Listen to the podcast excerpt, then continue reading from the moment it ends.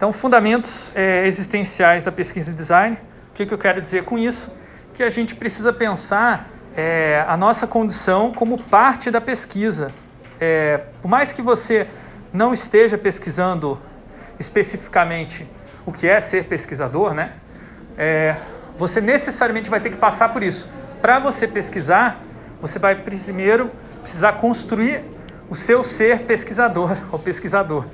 Porque nessa sociedade em que a gente vive, no Brasil especificamente, isso não é natural, isso não é fácil. Ser uma pessoa pesquisadora exige muita luta. Então, é, a gente vai falar sobre essa luta, como é que ela começa, né? o que, que você precisa superar para poder se formar como uma pesquisadora, fazer pesquisa de design. Tá? Vamos começar pelas condições atuais que a gente tem de fazer pesquisa. Né? É, qual é a realidade de quem faz pesquisa no Brasil? Né? Quais são os problemas que a gente enfrenta? Então, é, se você olha é, o orçamento, o gasto total de, do governo com pesquisa, que é a principal fonte de financiamento em pesquisa no Brasil, financiamento empresarial é muito pequeno, é quase negligível, não dá nem para comparar com o orçamento financeiro que o Estado coloca. Isso não é só no Brasil, tá? Na maior parte do mundo, os principais investidores de pesquisa são agências estatais. Isso porque a pesquisa ela demora um tempo para dar lucro e muitas vezes ela não dá um retorno é, financeiro e não por isso ela deveria ser excluída ou deixar de ser feita, que é a chamada pesquisa básica, né? Pesquisa que gera avanços significativos da ciência mas não gera ainda um produto aplicado. Então, lá dos anos 2003 mais ou menos, começa a aumentar bastante o orçamento de pesquisa até chegar no seu topo no final de 2000, é, no começo de 2015, né? Você tem o maior gasto com pesquisa, 2015, e depois ele só desce até chegar ao patamar atual, que é equivalente ao mesmo patamar 20 anos atrás, praticamente. O Brasil é um país que se desenvolveu bastante nesse meio tempo, né? É, que tem uma, uma presença cada vez maior na geopolítica. É, no entanto, não está vendo ultimamente né, a necessidade de investir, ou talvez não está reconhecendo essa necessidade de continuar investindo em pesquisa e formação de alto nível, ou, e desenvolvimento tecnológico, que está muito associado a isso. Isso se deve, em partes, a, a várias, várias é, mudanças na situação econômica do país, mas é basicamente uma política de governo claramente definida. Governo PT é, vai de, no, no, começo de 2003 até 2015, o golpe é perpetrado por uma coalizão de partidos, mas com o Michel Temer como cabeça, né, o PMDB, e desde então outros partidos aí vão influenciando para a gente ter essa, esse, essa economia focada na exportação de commodities do tipo da, do agronegócio ou dos minerais. Enquanto que aqui nós tínhamos uma chance né, de se continuar investindo em pesquisa e desenvolvimento, a gente exportar outras coisas e ter uma, uma economia mais diversificada. Isso gera bastante fragilidade, vários problemas que são definidos de várias maneiras por vários sociólogos. Eu gosto muito desse conceito do subdesenvolvimento para entender o que está acontecendo com o nosso país e com a nossa ciência. Então, quando eu vou fazer pesquisa, quando eu vou me produzir quanto pesquisador, eu vou sempre pensar nessa minha condição existencial, porque ela afeta a cada segundo no momento que eu tento fazer pesquisa ou eu tento dar uma aula como essa, eu vou enfrentar uma tomada que não funciona, vou enfrentar uma sala que não tem um projetor, uma sala que não tem um computador, eu vou ter que trazer o computador de casa e por aí vai. Tudo isso são características inerentes à minha atuação e eu preciso lutar contra isso. Especialmente quando a situação está tão injusta que a gente, é, por exemplo, recebe ataques é, frontais políticos é, contra a nossa classe, que foi o caso em 2019 com ministro Abraham Weintraub, que disse que nas é, universidades federais tinha plantação de maconha, que só se fazia baderna e várias outras ofensas. Então a gente fez várias manifestações naquele ano, manifestações curtas, como essa que a gente estava fazendo, né, de um dia, uma greve que a gente é, usou, dentre outras a, táticas, o teatro do oprimido, que é uma das técnicas que fazem parte da minha pesquisa, né? aproximar o teatro do oprimido do design. Então, eu estou colocando a minha pesquisa a serviço da, da mudança da minha própria condição existencial, porque se eu não lutar, como é que eu vou fazer pesquisa é, hoje ou amanhã? Eu preciso, tá? Agora, isso também pode ser um meu problema de investigação. Eu posso tratar isso como uma externalidade, um acidente, uma coisa que infelizmente aconteceu, mas eu posso também fazer isso parte da minha problemática de pesquisa. E é esse o ponto que eu quero passar para vocês aqui com essa fala. Procurem na situação existencial de vocês problemas, contradições, opressões que motivem vocês a fazer as suas pesquisas, sejam na iniciação científica, sejam no TCC ou no próprio trabalho que vocês vão fazer para essa disciplina. Então, eu costumo me perguntar quais são os objetivos das ciências do design. Para quem, que ela, quem que elas servem? Né? Quem tem vantagem? Quem se interessa por essas ciências? E por outro lado, quem se interessa por é, bloquear essas ciências, impedir o desenvolvimento dessas ciências, para que elas continuem subdesenvolvidas, né? E por outro lado, se elas se desenvolverem, o que, que a gente vai poder fazer com ela? O que o nosso país, o que a nossa comunidade, o que é o TFPR, né? o que o Dadim pode fazer com essas ciências? Quando eu penso nisso, me leva a crer que a, a pesquisa em design, ou melhor, as ciências de design, elas não estão ainda dialogando suficientemente com outras ciências que já fizeram esse tipo de reflexão crítica a respeito das condições existenciais da pesquisa do Brasil. Pesquisa em design no Brasil, em geral, ela tenta reproduzir aquilo que é feito em outros países, sem discutir os pontos, as questões fundamentais que são prementes na nossa sociedade. Uma delas é a opressão. O pesquisador brasileiro mais citado no exterior é o Paulo Freire. Tá? Ele tem milhares e milhares de citações nos trabalhos deles. Ele é reconhecido por diversas universidades com título de doutor honoris causa. Ele é, é citado como um dos é, pesquisadores da área de ciências humanas mais influentes do século XX. No entanto, no Brasil, a gente é, tem o, o, título de patrono da educação brasileira, mas enquanto um pesquisador, ele não é muito bem reconhecido. Tá? O trabalho dele é visto mais como um trabalho de ativismo político, um trabalho de é, de filosofia da educação, mas dificilmente como trabalho de pesquisa, um de fundamentos existenciais da pesquisa, que é justamente a principal contribuição dele. Paulo Freire mostrou com a pesquisa dele que é, pesquisadores, educadores, é, estudantes precisam lutar contra a opressão quando vão aprender, quando vão gerar novos conhecimentos. Isso é inerente, porque a opressão ela é histórica, ela é fundante desse país. O país é fundado com base na colonização, que é uma forma de opressão. E com a colonização vem outras formas, como o racismo que vem com ah, os africanos escravizados, ou melhor dizendo, que vem com que os brancos trazem, é, forçando os, os, africanos a vir para cá, e daí tem toda uma integração posterior que não é completa por causa do racismo. Tem o racismo também contra indígena.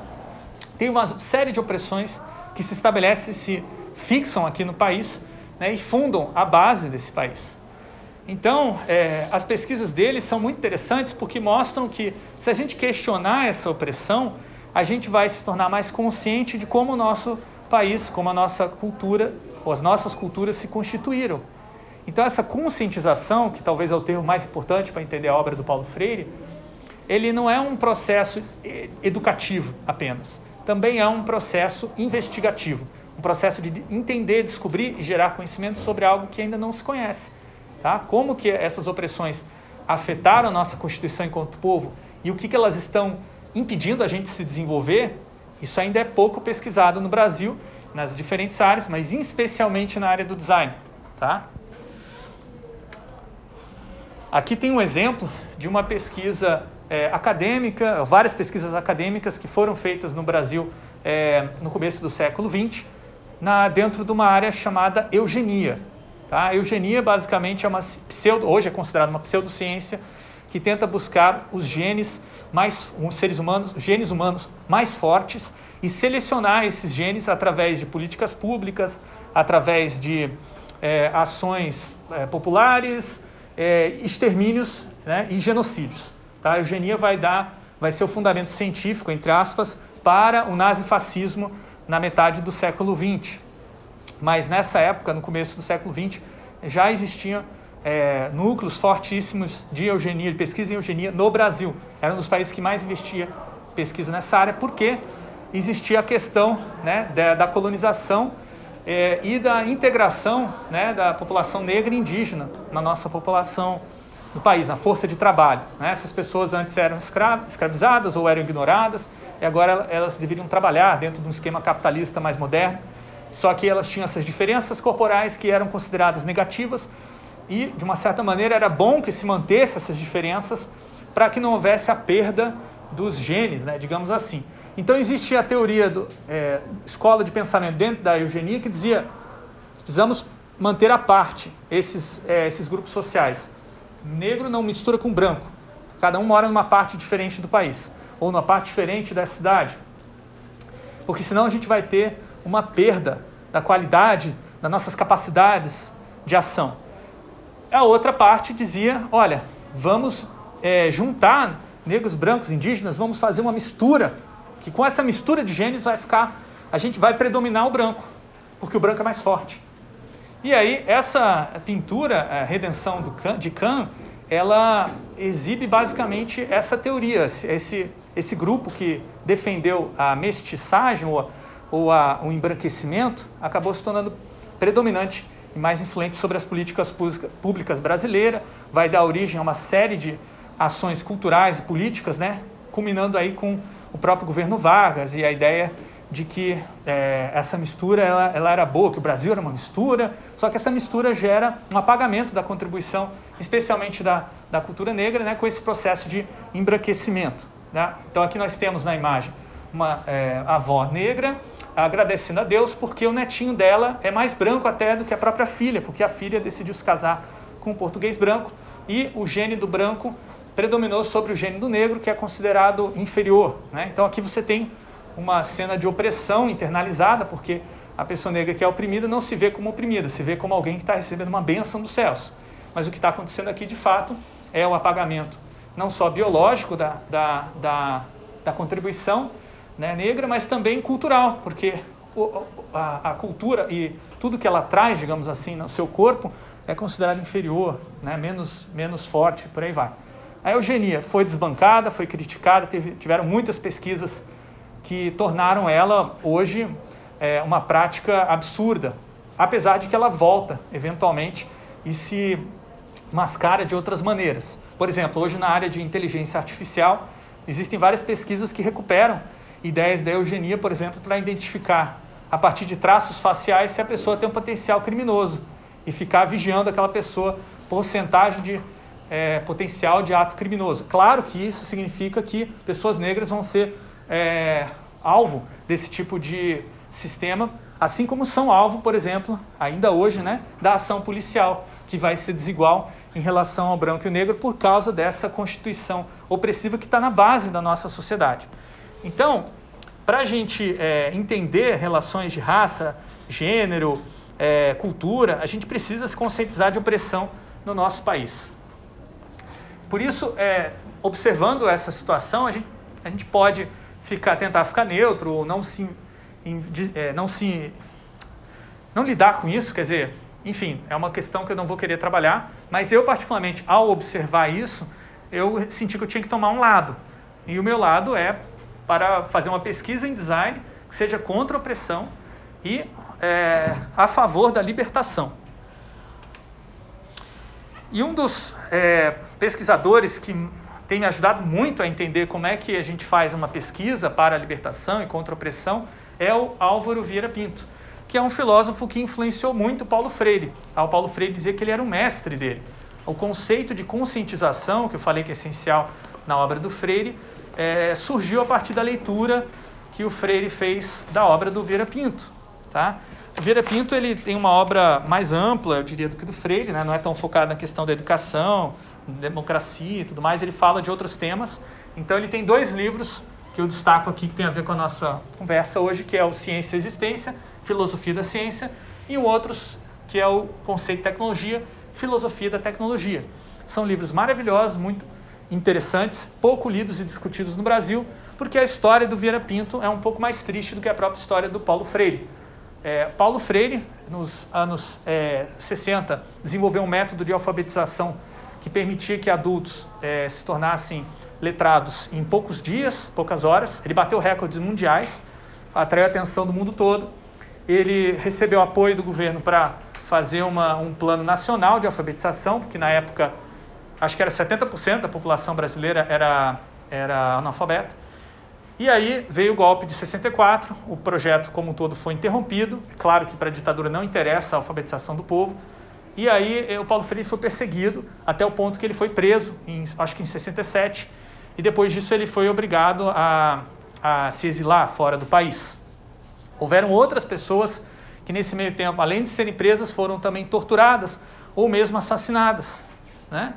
É, o caso do Vera Pinto foi assim, ele não esperou para ser preso nem torturado. No 1964, a partir do momento que aconteceu o golpe, uma das primeiras ações foi destruir o escritório do ISEB, que é o instituto que o Vera Pinto dirigia dentro da universidade. E ao ver essa situação, ele se, caiu a ficha de que ele não deveria ficar aqui no Brasil, então ele fugiu para a Iugoslávia, ficou um tempo lá exilado. E depois ele fez um acordo para voltar para o Brasil, desde que ele não tivesse nenhuma é, aparição pública, que ele não publicasse seus textos com seu nome, é, que as obras deles não fossem distribuídas no país. E ficou assim mais ou menos até o final da vida dele, numa espécie de ostracismo. Portanto, as obras dele não foram tão divulgadas nem discutidas, porque elas não foram nem publicadas. Essa obra aqui de 2000 foi publicada só em 2005, né? mais de 20 anos depois da morte dele.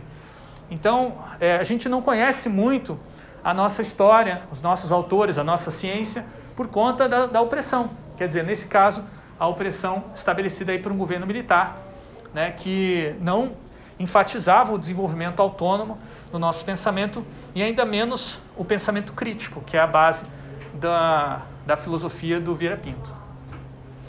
Então, para o Vieira Pinto, é, agora vamos falar um pouquinho dos fundamentos filosóficos dele, para vocês entenderem como que ele entende ciência, tá?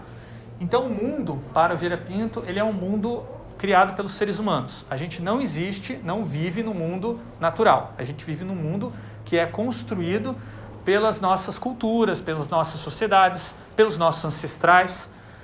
Tudo aquilo que a gente tem contato já foi tocado pelos seres humanos e foi é, é, guiado para que tenha um certo propósito, uma finalidade.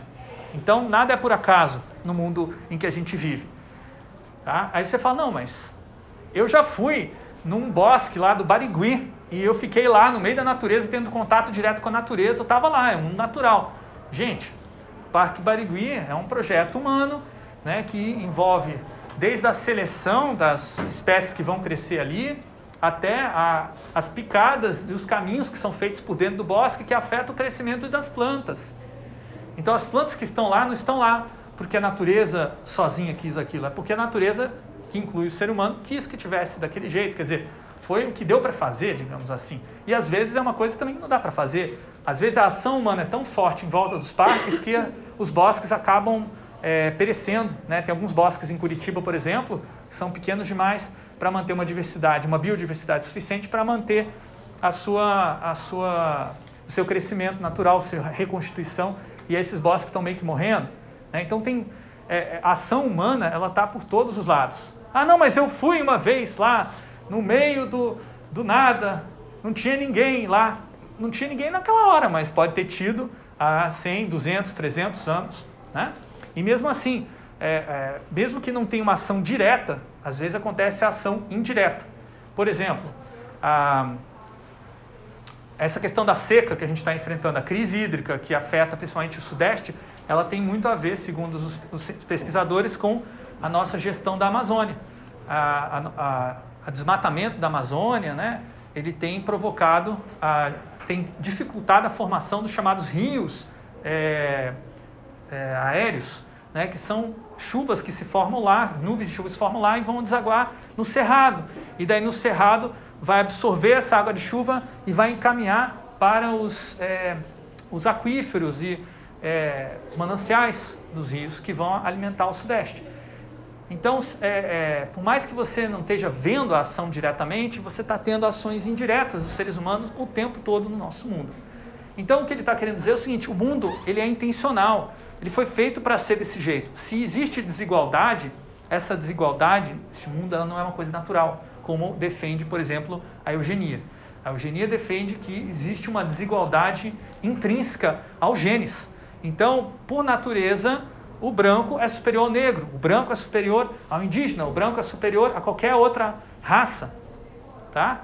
Isso é eugenia. Então, é, isso também é conhecido como darwinismo social. A ideia de que a gente não consegue superar a desigualdade porque ela é inerente. O capitalismo, ele simplesmente é um modo natural de gestão, porque ele oficializa a competição que já está, digamos assim, na origem das nossas sociedades, ou mesmo do, do que vinha antes, né? Que os animais, para eles, também vivem num regime de pura competição.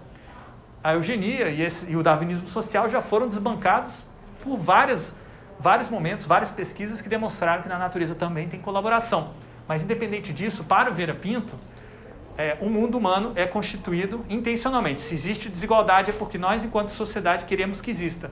Porque se a gente quiser que não exista, a gente pode fazer isso. Isso é bom, porque essa perspectiva nos ajuda a ter uma uma possibilidade de libertação. Se você acreditar que o mundo é assim, sempre foi assim, sempre vai ser assim, você está numa situação fatalista em que não há nada a fazer para mudar essa situação deste mundo. E aí, por exemplo, você começa a pensar que o fim do mundo está próximo, que daqui a pouco a gente vai destruir a natureza a tal ponto que a vida na Terra se tornará impossível.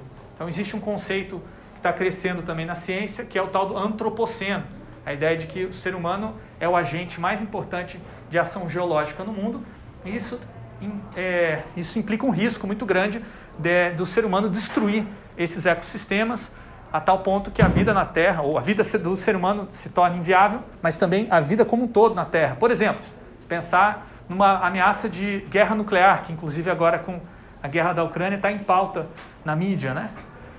Bom, para o Vieira Pinto, é, ele acredita o seguinte, é uma escolha a gente fazer isso. Se a gente quiser destruir a natureza, a gente vai estar destruindo a nós mesmos, porque nós somos parte da natureza. Então ele não vê distinção tão forte assim como muitas vezes se utiliza, né? Quando se fala que ah, o ser humano tem que parar de tocar a natureza, é, deixar a natureza intacta.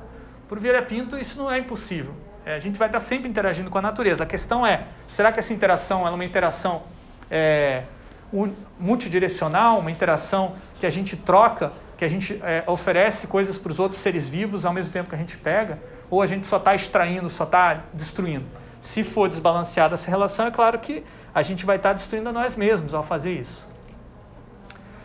Bom, esse é o fundamento mais amplo da, é, da ontologia do Vira Pinto, né? quer dizer, o que existe no mundo e como os mundos se constituem. Agora ele fala um pouco do processo, como é que a gente tem acesso a esse mundo, como é que a gente produz esse mundo, e aí ele vai falar de mediação.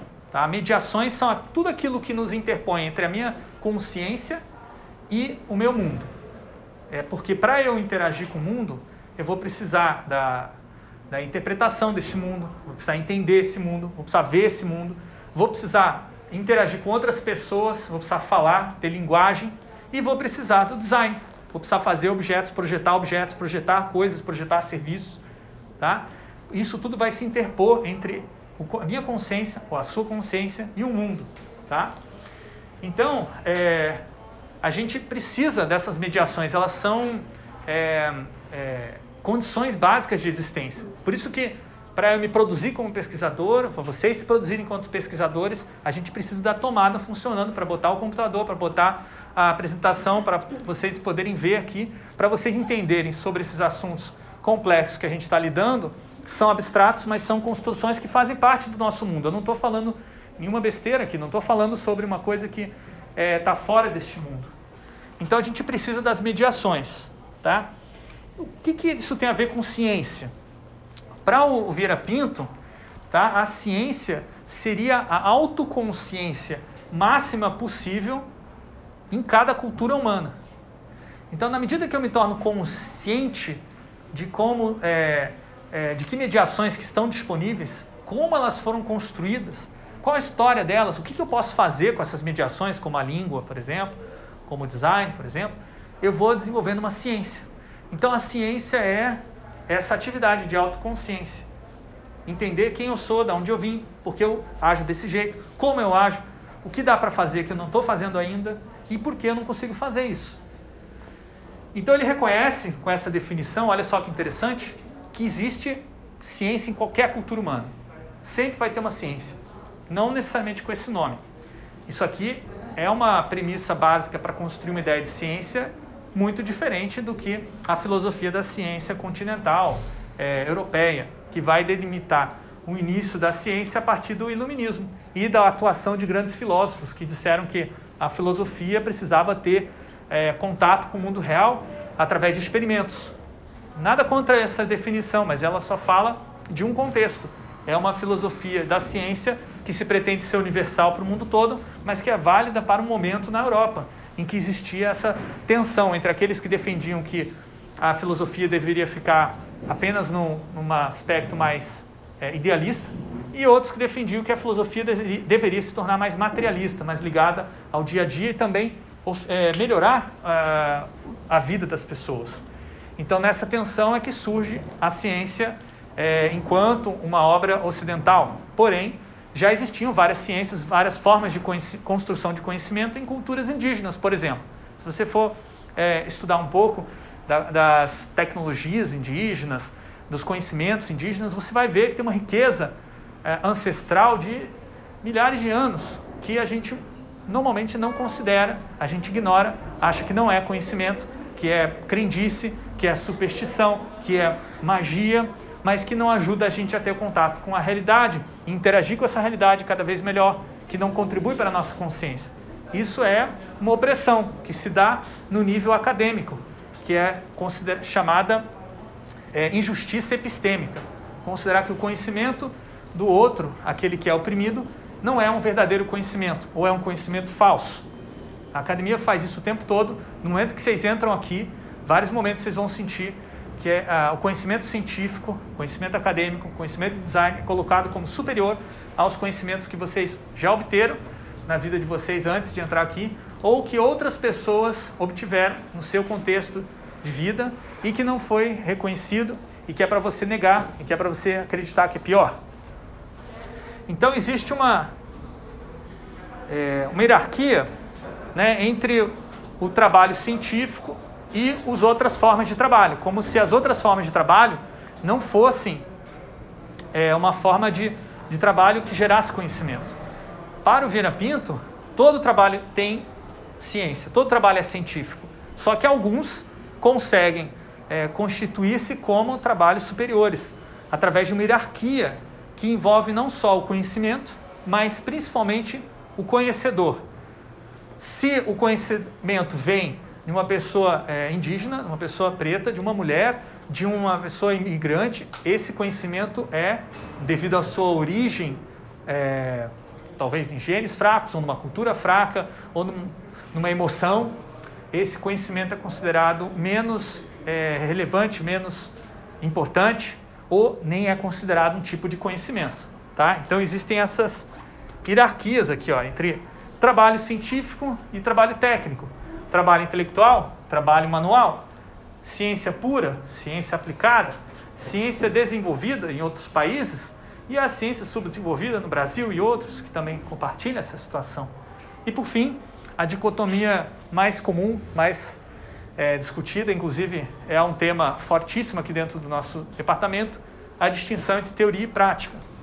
Toda vez que há essa distinção, há também uma distinção é, no nível dos conhecedores tá? Porque as pessoas elas vão encontrando seus espaços na sociedade. E algumas pessoas eh, não vão conseguir chegar no nível de dominar o trabalho científico, intelectual, ciência pura e desenvolvida, é, ou a, só, a teoria, no seu tempo de vida ou no seu contexto, porque não tem é, condições para estudar isso, porque não tem capacidade para chegar lá, ou porque não tem interesse ou motivação. Tá? Então, quem fica aqui com o trabalho técnico, manual, aplicado, subdesenvolvido e prático, acaba sendo considerado inferior, acaba sendo considerado é, subalterno, alguém que tem que aceitar aquilo que vem desse lado. Tá? Então vocês vão enfrentar isso aqui durante o curso todo de vocês, vocês vão ter contato com professores que vão estar defendendo mais esse lado, professores que vão estar defendendo mais esse outro lado, é, vocês vão ser estimulados a fazer trabalhos que vão enfatizar mais esse lado, e mais esse lado, e mais esse lado, esse lado, esse lado, esse lado, porque a universidade tecnológica ela é claramente uma universidade fundada, né, se você for lá ver a história da UTFPR, ela foi fundada como um liceu para a educação técnica de pessoas pobres. Tá? É claro que hoje não é mais a mesma situação, mas ainda assim existe essa essa história de que, olha, essas pessoas pobres são pobres, não têm muito acesso ao conhecimento, não têm muita capacidade, então vamos dar elas conhecimento técnico que é o que elas vão conseguir entender. Não vamos dar elas trabalho científico, não vamos dar elas o trabalho teórico, que isso é demais para a cabeça delas. Vocês vão, vão sentir que ainda tem esse ranço, que vão tratar vocês muitas vezes subestimando a capacidade de vocês de fazer as duas coisas juntas. E aqui eu acho que é a quebra dessa cisão entre o, o trabalho científico e o trabalho técnico, tá? entre a teoria e a prática. Quando você se conscientiza da sua condição existencial e você produz ciência que vai transformar a sua condição, você está quebrando a ideia de teoria e prática. Então essa é, é a principal contribuição do Vira Pinto nesse livro Ciência e Existência. Tá? Eu vou passar para vocês darem uma olhada no livro. Uma coisa que eu queria que vocês vissem não é tanto o livro, porque é um livro denso, difícil de, de ler, né? mas dá uma olhada nas anotações que eu tenho feito. O estilo de anotação, a gente vai discutir sobre esse assunto, como ler um texto científico, anotar e tudo mais, numa aula posterior. Mas já que estamos falando da obra do Vieira Pinto, e essa obra ela tem uma materialidade que é relevante, quer dizer, são textos gigantes, mas muito, muito relevantes, eu resolvi trazer para vocês darem uma olhada, tá bom? Então o Vieira Pinto ele fala isso, né? A gente precisa incluir nossa condição como um problema de pesquisa e também como uma mediação possível para sair desse problema. Então, na minha pesquisa eu comecei a, a considerar a minha questão de pesquisador subdesenvolvido a partir do momento que eu entrei aqui na UTFPR, em 2019, e claro, né, depois de você sair de uma universidade privada que tenta parecer que é uma universidade em outro país, né? É, você entra numa universidade pública que, enfim, está vinculada à nossa realidade é, fortemente, você começa a se perguntar por que, que as coisas não dão certo aqui, né? O que, que dá para fazer para gente, a gente conseguir construir? Aí a gente começa a perceber, não dá certo você fazer a ciência do, lá de fora. Agora, se a gente fizer a nossa ciência, os nossos temas, com as nossas questões, puxa, aí, aí vai dar muito certo. Tá? Então aqui tem um exemplo de um experimento que a gente fez na disciplina de projetos para pessoas, que foi escrever um manifesto é, de design político, é, mesmo que tivesse é, divergências entre os estudantes. Na época, em 2019, tinha uma, uma é, dicotomia, ou melhor, uma polarização política muito forte. Ainda tinha alguns alunos que defendiam é, o governo Bolsonaro porque ainda era uma promessa né, de que seria um governo sem corrupção, ótimo para a educação, para a ciência e outras coisas mais, que depois de alguns anos a gente viu que não foram é, realmente entregues essas propostas.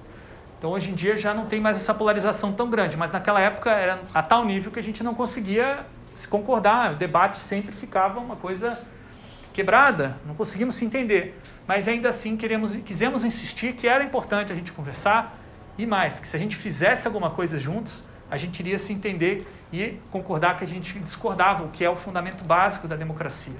Na época existia também a discussão de será que vale a pena o Brasil continuar sendo um país democrático? Tinha muita gente que defendia que o problema do Brasil, e o próprio presidente falava, é que é muita democracia, tem democracia demais. Tem que diminuir essa democracia e as ideias virem lá de cima serem implementadas verticalmente. Nós conversamos sobre isso e chegamos à conclusão que mesmo os alunos que defendiam o governo não acreditavam nisso acreditava na democracia, acreditava em você ter divergências.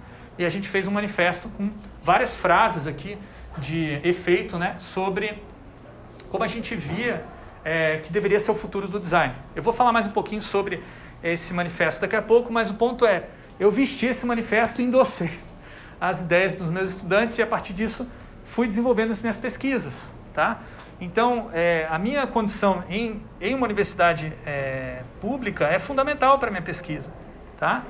Eu acredito muito que se a gente reconhecer a nossa condição subdesenvolvida, ao invés de negar ela e, sei lá, falar que não é um país em desenvolvimento, ou o Brasil é um país maravilhoso, está tudo certo aqui e tudo mais, ou uh, a gente não pode fazer o que tem no Brasil, a gente tem que fazer o que tem lá fora, tem que importar. Não. Eu acho que é mais interessante a gente assumir os nossos problemas porque daí a gente vai começar a ver os nossos próprios problemas e não os problemas dos outros, os problemas dos outros países, os problemas de outras culturas que não são necessariamente os nossos, tá? Como, por exemplo, tem muita pesquisa em design no Brasil sobre como a gente faz é, um produto mais agradável para um usuário, um produto que venda melhor, é, uma, um produto que seja mais confortável e por aí vai. Agora, tem pouquíssima pesquisa sobre o que design pode fazer para resolver o problema da fome. Tá? E o problema da fome é um problema, entre aspas, de terceiro mundo, enquanto que o problema do conforto, do, da tranquilidade, do, né, são problemas de primeiro mundo. Então, quando a gente foca na fome, a gente está fazendo algo que pode mudar a nossa condição. Por mais que você não sinta fome, você provavelmente já interagiu com pessoas na rua que estavam sentindo fome. E, eventualmente, até mesmo você foi é, vítima de um assalto, vítima de uma violência de uma pessoa que estava com fome. Então, é, a gente precisa olhar com mais atenção para os nossos problemas.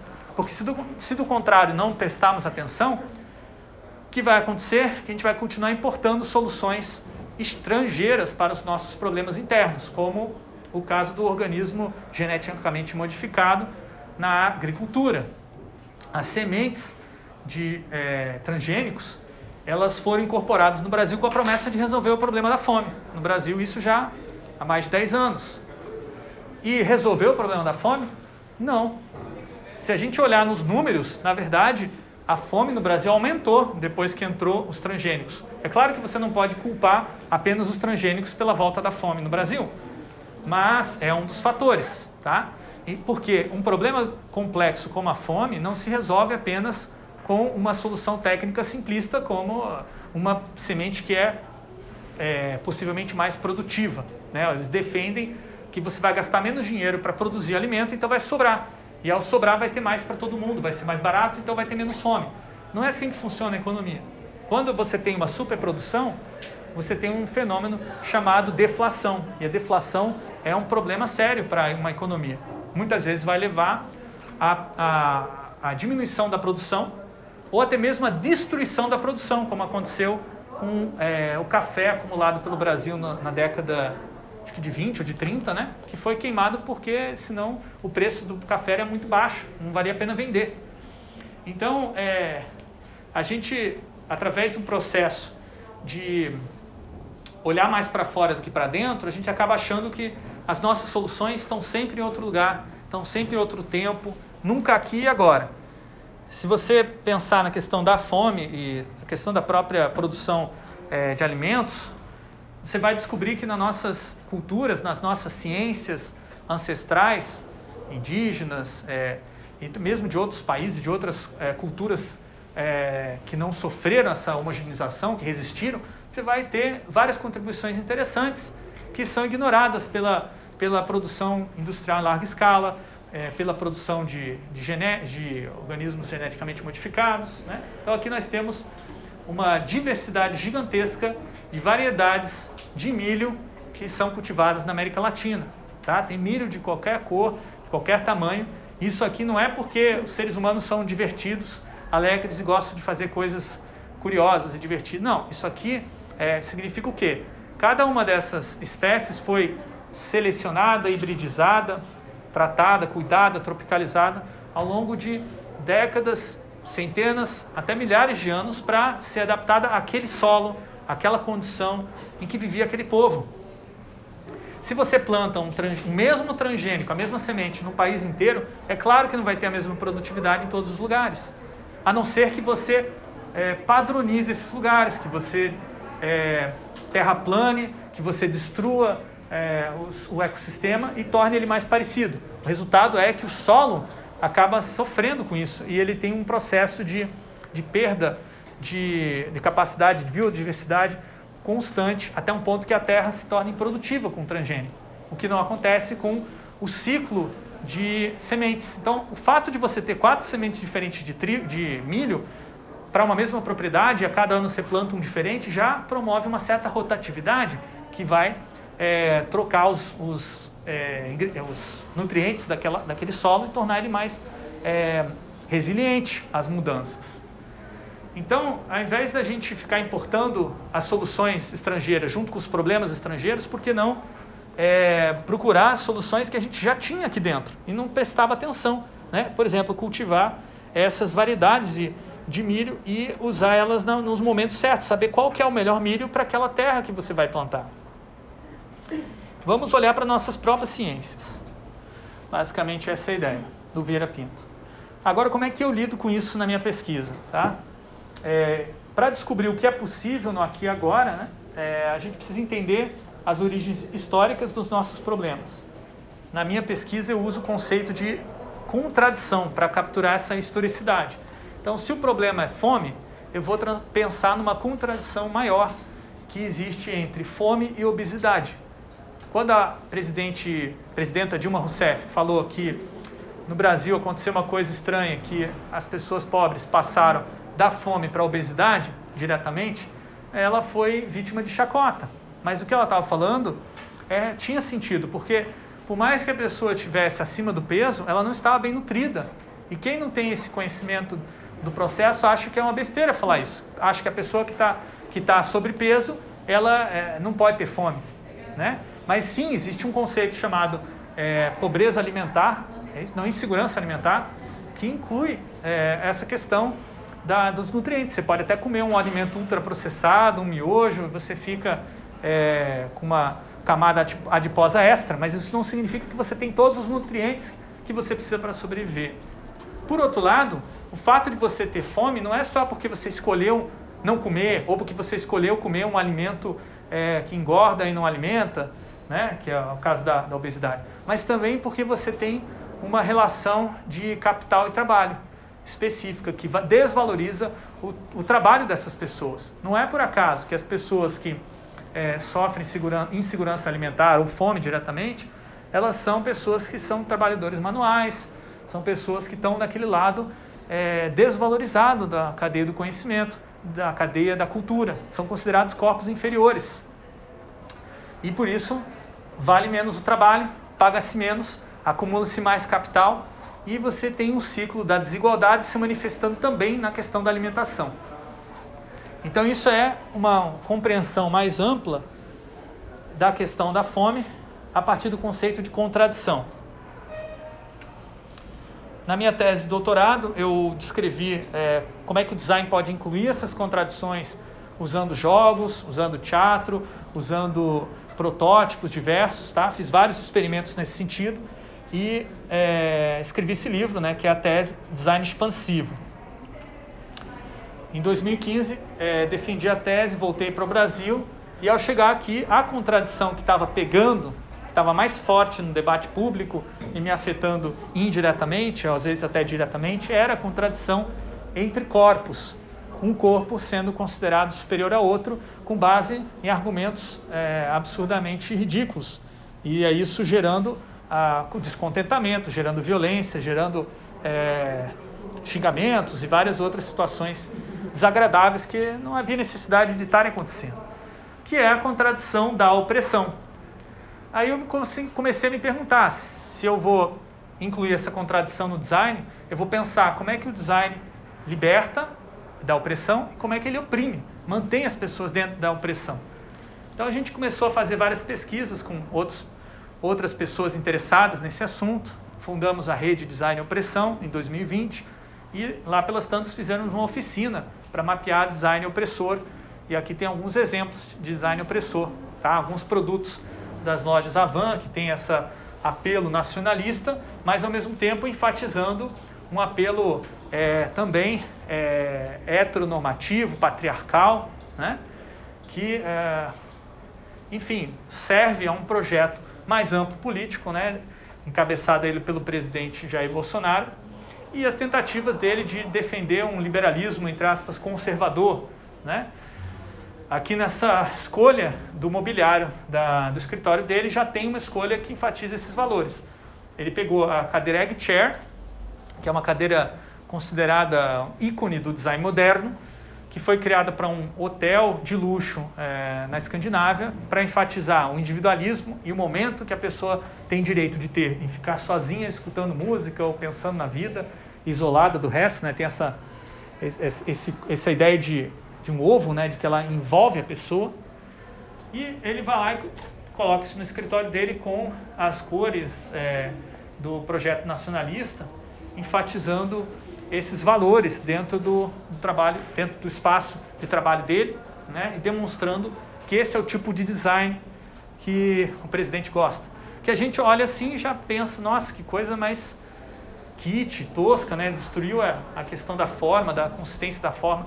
Não, na verdade ele se apropriou para as funções opressivas que é, a própria forma da cadeira já permitia. Quer dizer, a cadeira já nasceu com uma, um design opressor, um design que exclui os outros, que é, valoriza apenas aqueles que têm dinheiro para sentar naquela cadeira. Né?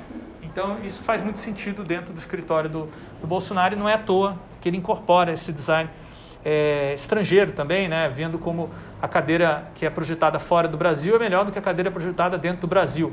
Né? Então, é muito estranho colocar a logo é, ou melhor, o brasão do da governo brasileiro num produto que foi projetado fora do Brasil. Né? Eu particularmente acho é, que é símbolo de uma falta de conhecimento da nossa história. Mas enfim, é exatamente isso que ele está fazendo lá, né? apagando a nossa história e reescrevendo ela. Bom, o Paulo Freire, é, o Vera Pinto, eu já falei, tem mais um cara que me influencia bastante, que é Augusto Boal, que é o fundador do Teatro do Oprimido, trabalhou fortemente com, junto com Paulo Freire.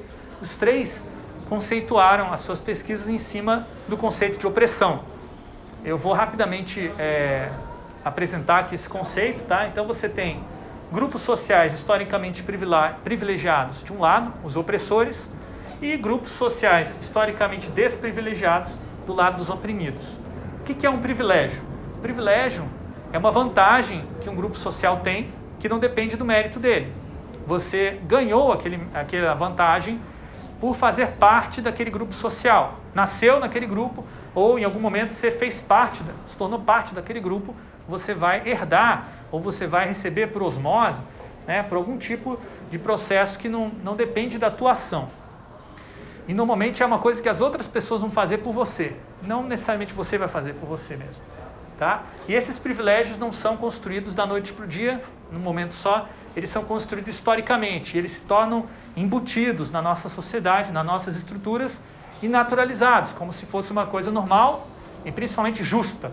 É justo que é, os descendentes dos é, donos das capitanias hereditárias do Brasil, que foram os primeiros colonizadores, é justo que eles mantenham é, as suas propriedades é, de terra gigantescas, os grandes latifúndios, porque é o direito deles de propriedade.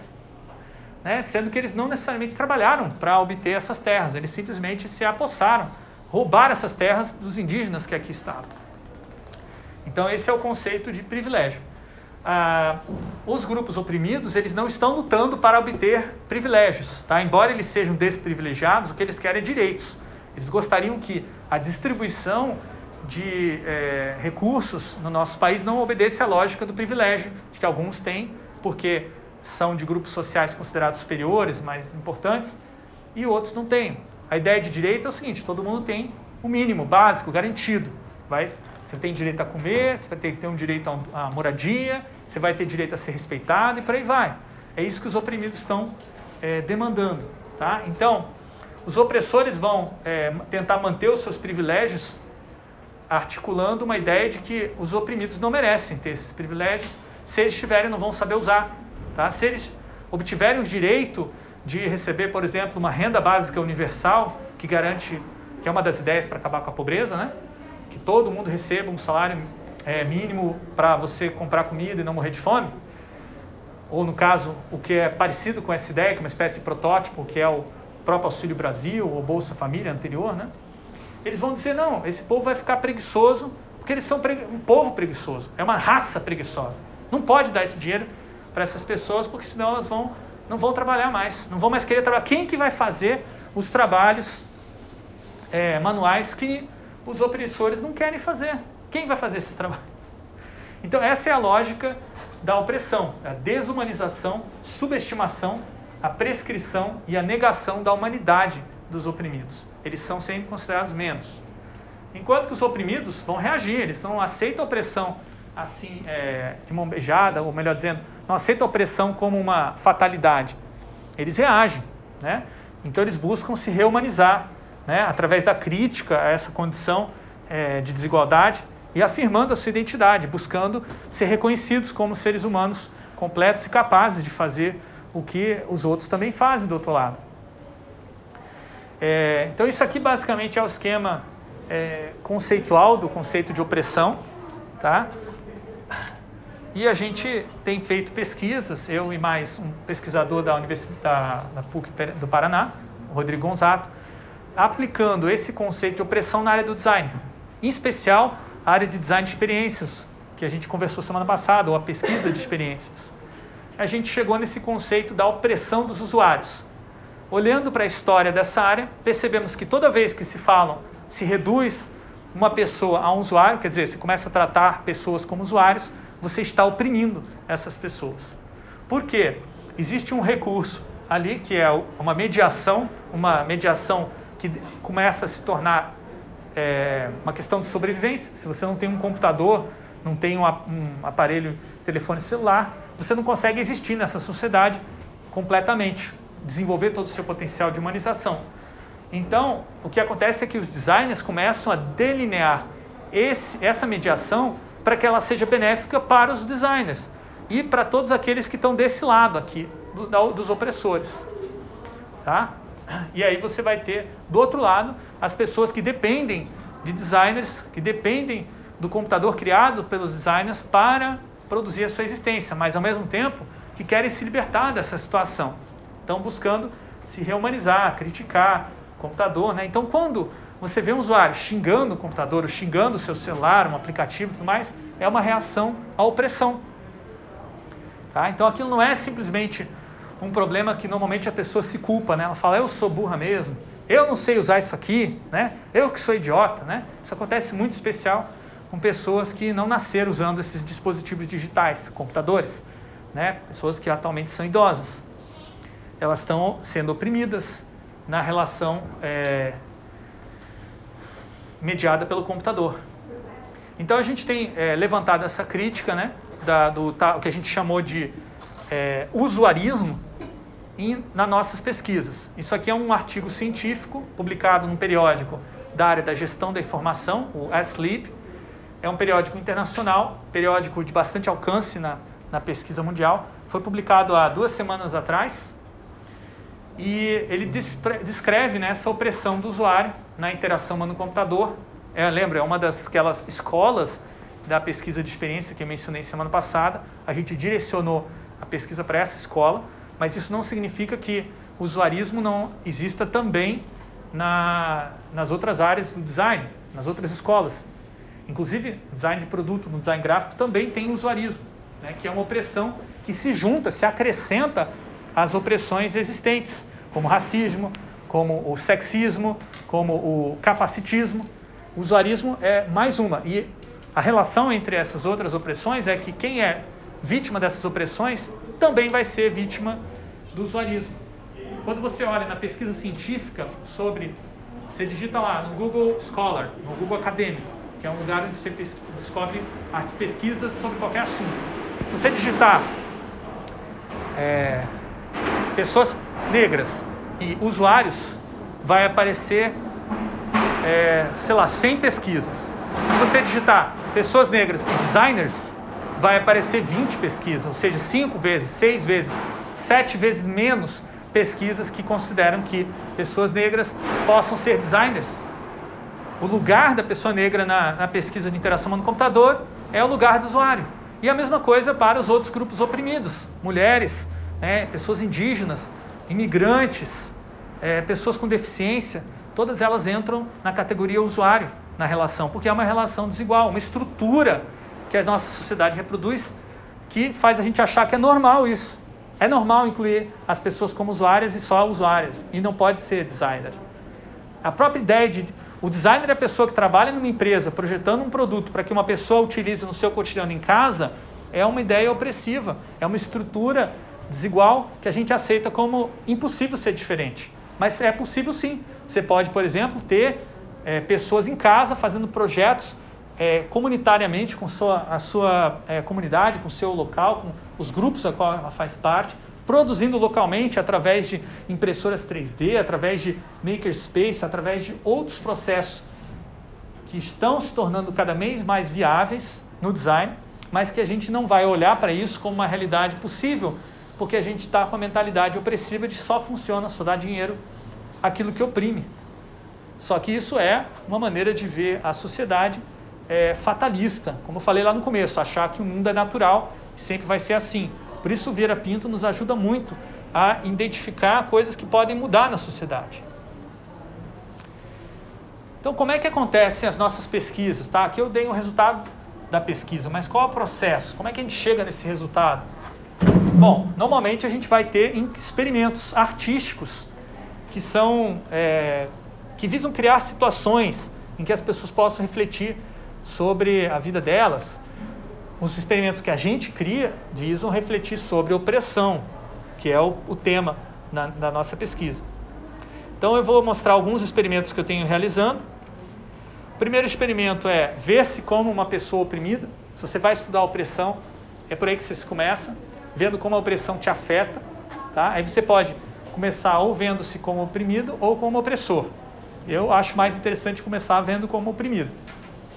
Porque quando você se vê como oprimido, você começa a ver a possibilidade de libertação, que não é o opressor não tem capacidade de libertar. O opressor ele está numa posição vantajosa, ele não precisa libertar ninguém. Ele na verdade precisa parar a libertação. Agora, quando você é oprimido, você tem que lutar para se conseguir se colocar como pesquisador ou até mesmo como designer. Então, a gente tem feito vários experimentos de usando o teatro para discutir a precarização do trabalho de designer. Quando a gente fala de precarização, normalmente na, na mídia, associa-se aos trabalhadores de plataforma, como os entregadores, né? os apps, que inclusive fizeram uma paralisação ontem, não sei se vocês acompanharam, fizeram uma manifestação. É, ano passado teve o break dos apps, que foi bem grande, não sei se ontem foi tão eficiente, mas eles estão reclamando que o preço da gasolina aumentou muito é, e as taxas que os é, aplicativos oferecem para eles não aumentou. Então eles estão tendo uma perda de renda muito grande. Fora que eles não têm plano de saúde, não têm é, segurança na carreira, se sofrem um acidente não conseguem mais trabalhar, é, se o equipamento que eles utilizam quebra, como a moto, é, eles têm que consertar.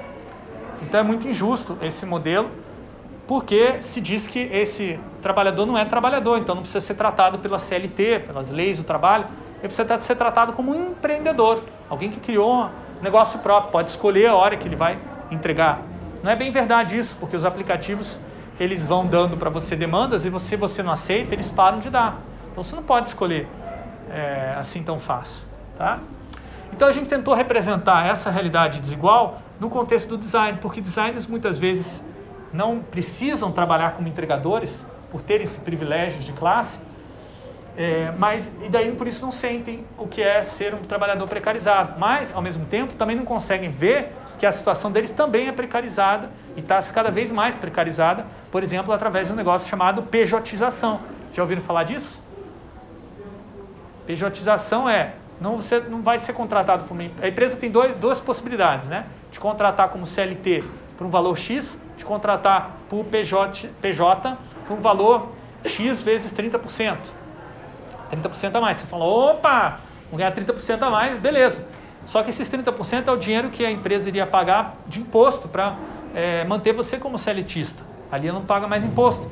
Mas aí o que acontece com você? Você não vai ter mais direitos trabalhistas, não vai ter férias, não vai ter é, aposentadoria, não vai ter nada. Você só vai ter o dinheiro do salário. Se você não usar para pagar esses benefícios de maneira privada, né, fazendo a previdência privada, plano de saúde e tudo mais, você não vai ter direito a esses benefícios. É, então, basicamente, você não cuida dos trabalhadores nesse modelo PJista. Você, você considera que o trabalhador ele é uma empresa, ele é um microempreendedor individual, um MEI. Então, é uma coisa que é, gera problemas do tipo, você não tem mais horário para trabalhar, porque você trabalha em casa, normalmente quando você é PJizado, você é um freelancer, né? E você recebe uma certa demanda e você tem que entregar a demanda, não importa se você tem que ficar trabalhando ali o final de semana inteiro, sem dormir. Né? E se você tiver um burnout, passar mal, ninguém vai te acudir. Tá? É, então, às vezes as pessoas vão até romper o contrato. Ou não vão nem pagar o que, o que prometeram pagar, porque não tem um contrato mesmo. Então, a precarização do trabalho de designer é uma realidade. Como é que se representa e conscientiza estudantes de design de que isso está acontecendo? A gente fez um teatro, um fórum, que tratou é, de uma suposta inteligência artificial que no futuro iria fazer sistemas de identidade visual automaticamente para os seus clientes. Então você entraria no aplicativo, essa inteligência artificial conversa com o cliente, aí o cliente fala, olá, tudo bem? Aí a inteligência artificial fala, olá, fulano da, cicrano da Silva, nossa, como é que você conhece meu nome? Eu já fucei no seu Facebook. Caramba, como você é inteligente. Pois é, você está procurando uma identidade visual para a empresa X? Nossa, diga. Vamos pensar também o Canva. Né? O Canva, eu acho que o Canva, na verdade, ele é uma preliminar para isso aqui. Porque para você construir uma inteligência artificial é, que cria design automaticamente, primeiro você tem que é, é, formalizar o conhecimento natural que as pessoas desenvolvem na nossa sociedade. Quer dizer, é, o Canva precisa integrar o conhecimento de design. E para isso, ele coleta dados de muitos usuários que acham que estão usando de graça o Canva, mas na verdade estão fornecendo dados de como fazer um bom design para que futuramente possa se automatizar o Canva e não precisar mais de usuário. Né? Você pode simplesmente é, digita uma palavra, digita, descreve seu briefing e a inteligência artificial vai lá e gera para você uma logo, né? Isso já existe, na verdade, só que não são tão bons esses sistemas ainda. Eles vão se tornar bons quando fizerem isso aqui, ó, que na verdade já é uma coisa possível, só não fazem ainda porque ainda não, não chegou nesse ponto de precarização do trabalho. Que é o seguinte: a inteligência artificial recebe o pedido do cliente e fala: espere um pouquinho, nós precisamos processar o seu pedido, pode demorar algumas horas. E aí, ao invés da inteligência artificial processar, ela vai lá contratar um trabalhador precarizado que está lá na plataforma, um designer é, que se vê como empreendedor. Fala, não, beleza, eu faço a logo do cliente. E ele faz a logo, manda para o sistema e o sistema mostra para o cliente como se fosse gerado automaticamente. Você fala, pô, mentira, né? Que isso é enganação. Maior parte dos trabalhos hoje em inteligência artificial são feitos assim com um trabalho manual, que é distribuído em larga escala por vários trabalhadores e que se torna invisibilizado. Tá? Quando você digita, é, por exemplo, uma palavra no Google e ele diz, você quis dizer tal coisa, não pense que é uma inteligência artificial que fez aquela seleção. Foi alguém que pegou uma série de palavras digitadas erradas e fez uma relação com palavras digitadas corretamente.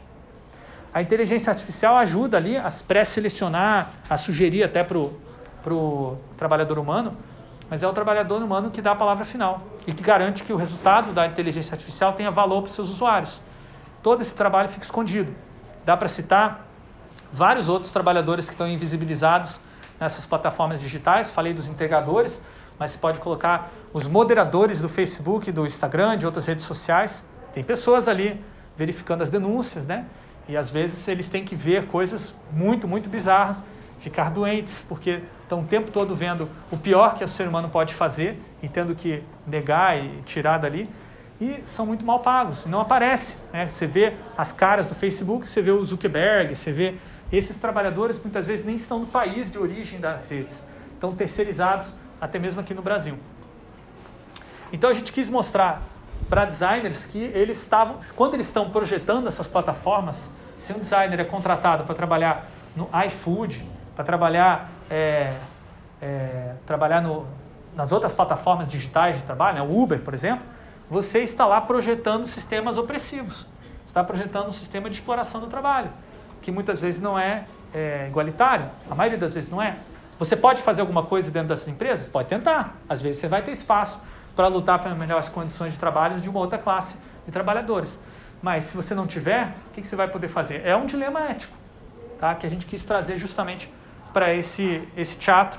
E o teatro é uma maneira de mostrar é, como que a gente lida com a ética nas nossas decisões pessoais. Então tinha lá é, esses designers, né? tinha um que era se achava empreendedor e outro que se via mais como oprimido e achava aquilo tudo muito injusto e tudo mais.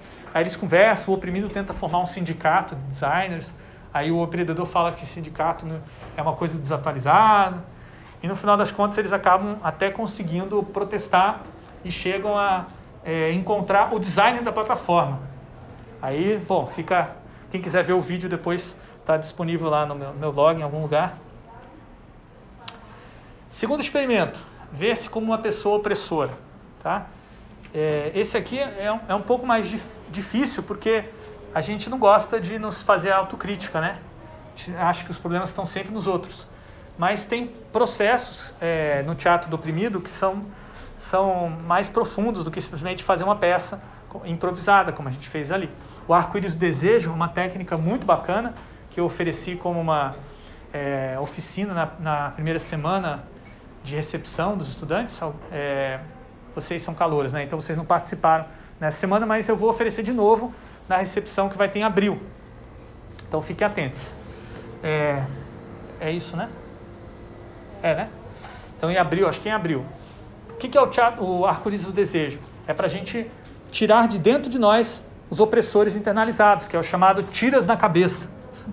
Aí você, tudo aquilo, todas aquelas vozezinhas que você ouve na sua cabeça, as minhocas, né, que você fala assim, você não vai conseguir, você não é capaz, esquece isso, é muito idiota, não vai dar certo. Isso são opressores, são minhocas que as outras pessoas colocaram na sua cabeça.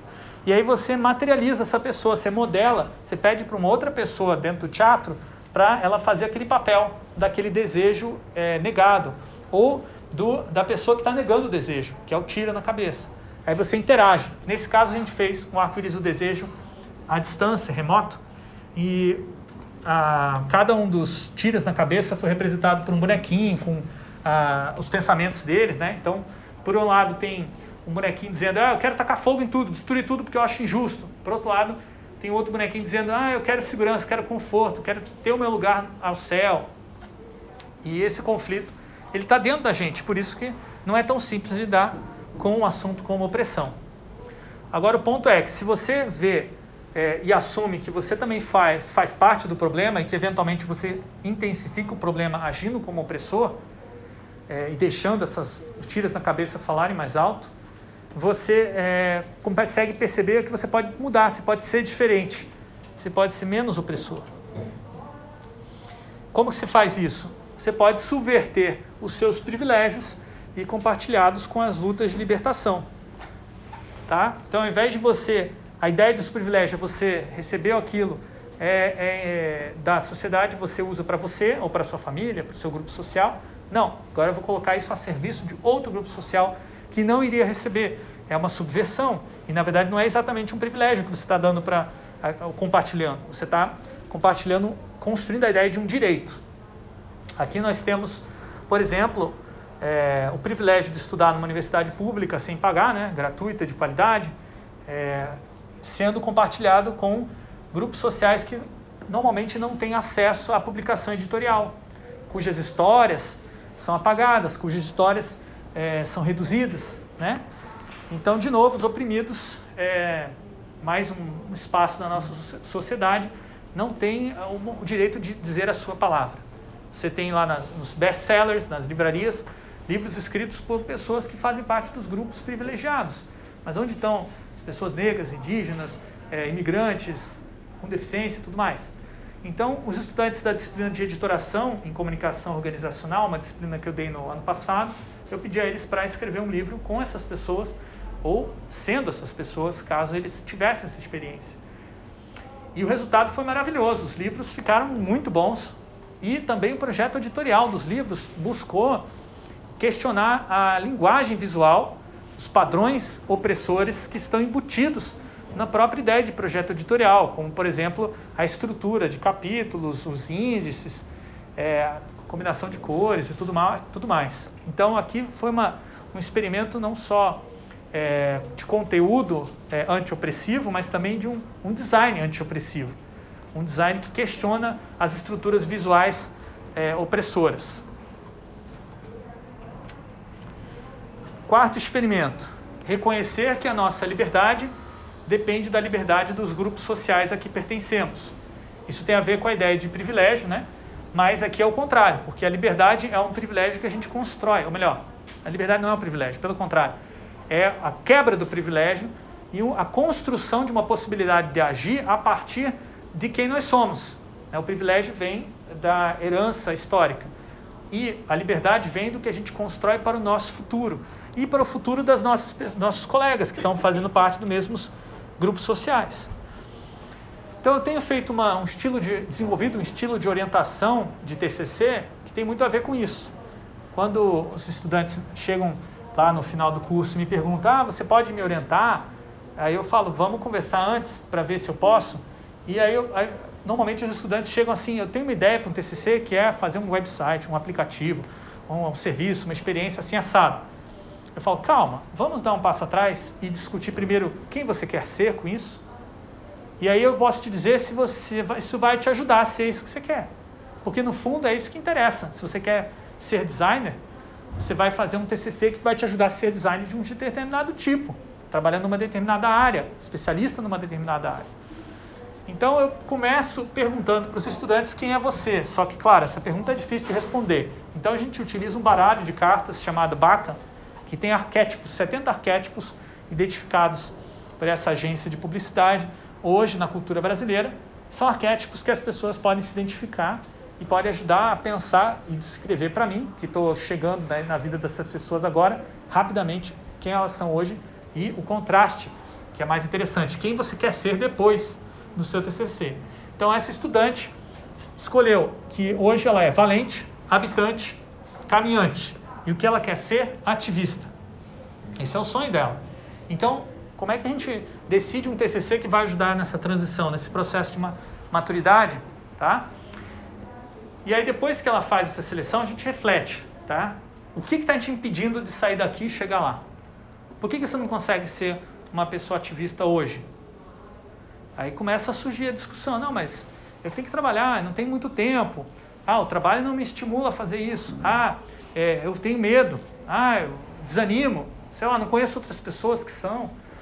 Aí depois a gente pergunta, é, aqui começa a fazer a passagem da pressão individual para a opressão coletiva. Pergunta assim, ó, o que, que está impedindo de pessoas como você de chegar lá? Por que, que você, é, sendo parte do grupo social que você pertence, não pode ser uma pessoa ativista.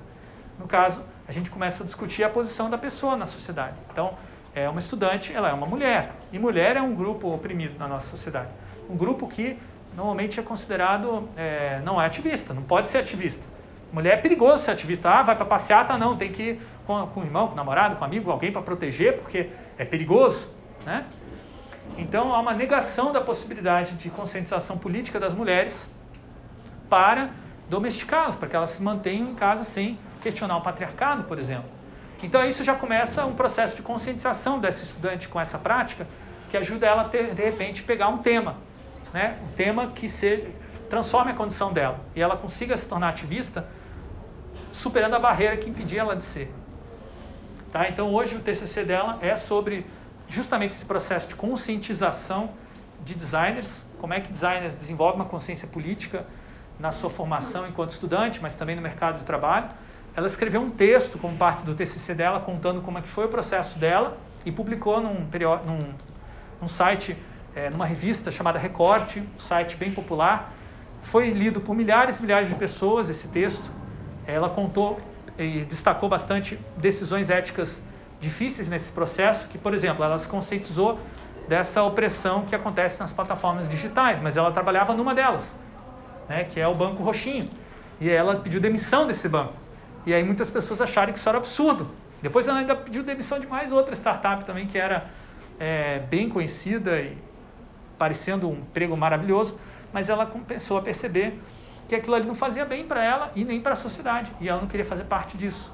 E agora ela está no emprego melhor, que dá mais tranquilidade para ela fazer o TCC dela também, se formar, obter o diploma. Isso fez parte do processo de conscientização, de crítica e também das pessoas que leram o texto dela. Eu coloquei o texto dela lá como uma leitura adicional para vocês lá no Moodle, tá? Então quem quiser conhecer o trabalho da Poliana Andrade, dá uma olhada lá. Muito bacana. E eu acho que é um exemplo de como que um TCC pode transformar nossa condição existencial, né? E aí o quinto experimento tem a ver com você fazer parte de corpos coletivos é, você se conscientizar de que você faz parte de grupos maiores do que é, simplesmente indivíduos ou, é, de repente, cidadãos, mas você também faz parte de grupos que não, não necessariamente estão visíveis. Por exemplo, vocês fazem parte do grupo, corpo coletivo dos estudantes de design da UTFPR. Vocês fazem parte do corpo coletivo de todos os estudantes de universitários da universidade pública no Brasil. E tudo isso pode se tornar cada vez mais visível se a gente tiver um cenário de greve daqui a algumas semanas. Você pode fazer parte do corpo coletivo ou você pode é, ignorar, você pode fazer parte de outro, outro corpo coletivo, por exemplo, aquele que tenta é, desarticular a greve. né, os pelegos, assim chamados.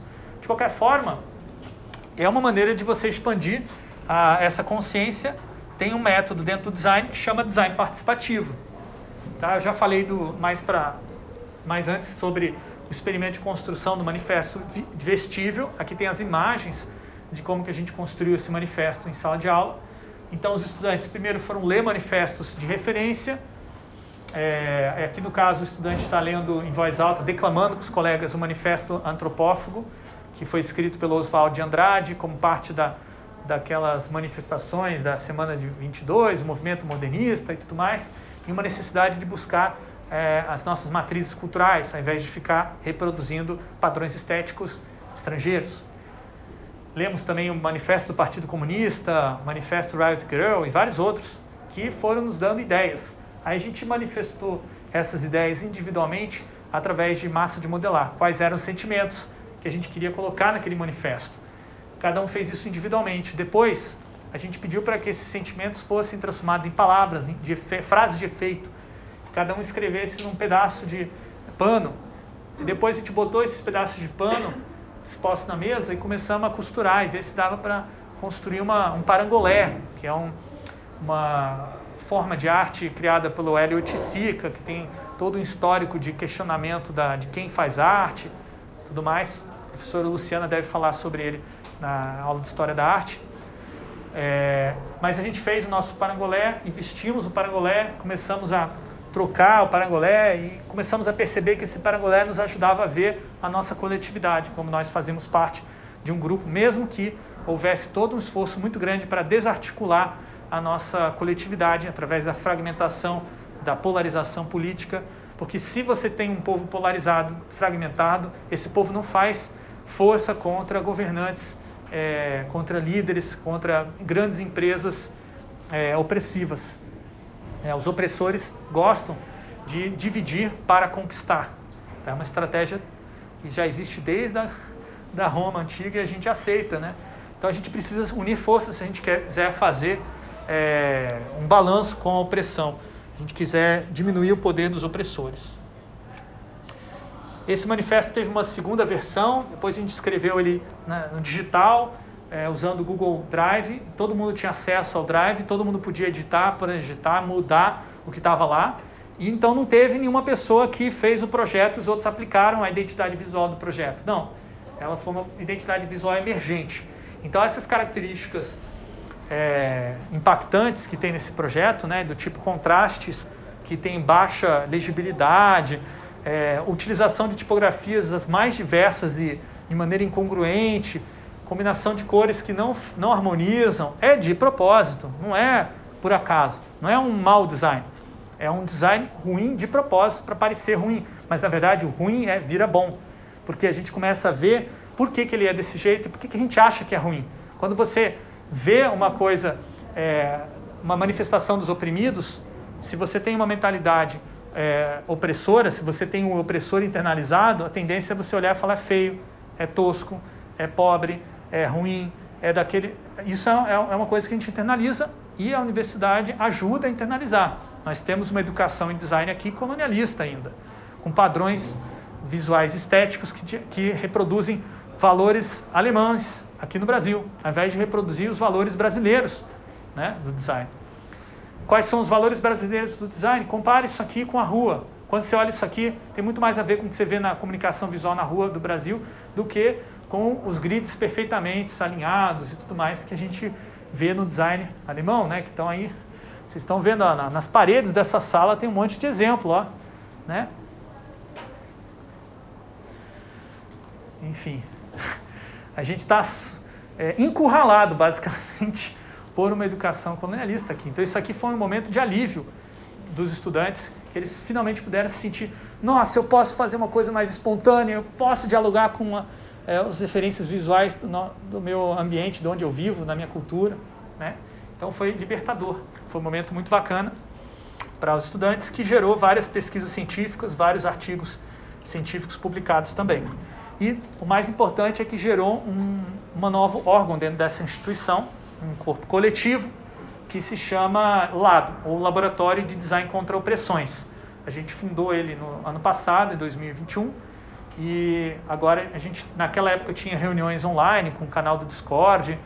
A gente tem várias atividades de pesquisa, é, de TCC, de iniciação científica, de ações com comunidades. E temos um processo de autogestão, que os estudantes é que basicamente vão gerir essa, esse laboratório. Né? Por enquanto, os professores ainda estão é, puxando algumas coisas, mas a ideia é que isso aqui seja um organismo autogerido e, portanto, as decisões são tomadas coletivamente, os projetos são feitos coletivamente. Tem um sistema de organização para grupos de trabalho, né? então a gente se organiza mais ou menos assim. Né? Tem várias redes de grupos de trabalhos conectados, trocando as informações tá? e gerando é, contatos com outros grupos também, com outros projetos, com outras histórias, com outras redes. Então, segundo Vieira Pinto, pesquisadores eles podem negar as suas origens e servir a outros corpos coletivos. Por exemplo, sonhar que o melhor trabalho é você ir para o exterior lá, trabalhar lá para um outro país, ou sonhar que o melhor trabalho é trabalhar para uma empresa multinacional instalada no país, ou sonhar que o melhor trabalho é trabalhar para uma empresa é, que serve a burguesia no seu país, uma empresa brasileira que serve a burguesia, ou seja, as pessoas mais ricas e privilegiadas, sendo que você não é oriundo dessa classe. Você pode fazer isso, tudo bem, mas essa não é a atitude moral mais consistente. Né? Se a gente quer ser moral, a gente tem que se juntar com aqueles que são do povo. Né? Se você vem do povo, se identificar com o povo. Tá? E com o povo criar projetos de pesquisa libertadores. Se você não pode fazer isso no mercado do trabalho, que é mais difícil de fazer, faça na academia, aproveite o espaço que a academia dá para fazer isso, que não é muito grande. Como eu falei, olha aqui, ó, o espaço opressor aqui dificultando isso. Mas tem alguns professores que estão abrindo esses espaços aí como o lado e outros professores que não estão no lado, mas que também defendem essas pautas, tá? Então, dessa maneira, o nosso trabalho científico ele vai contribuir para um país mais consciente das suas ciências das suas culturas, dos seus mundos, enfim, de quem somos. Nós somos tudo isso. Enquanto uma nação pluriversal. A ideia de nação pluriversal é uma nação que tem vários mundos. Não é só o mundo que foi é, imposto sobre o mundo indígena, né, que é o mundo europeu, mas uma nação que pode manter ainda os, os vários mundos indígenas, criar outros mundos e é, manter a democracia como ponto de encontro para essas, essas ideias, modos de vestir, modos de existir na sociedade. Bom, gente, é, muito obrigado até aqui.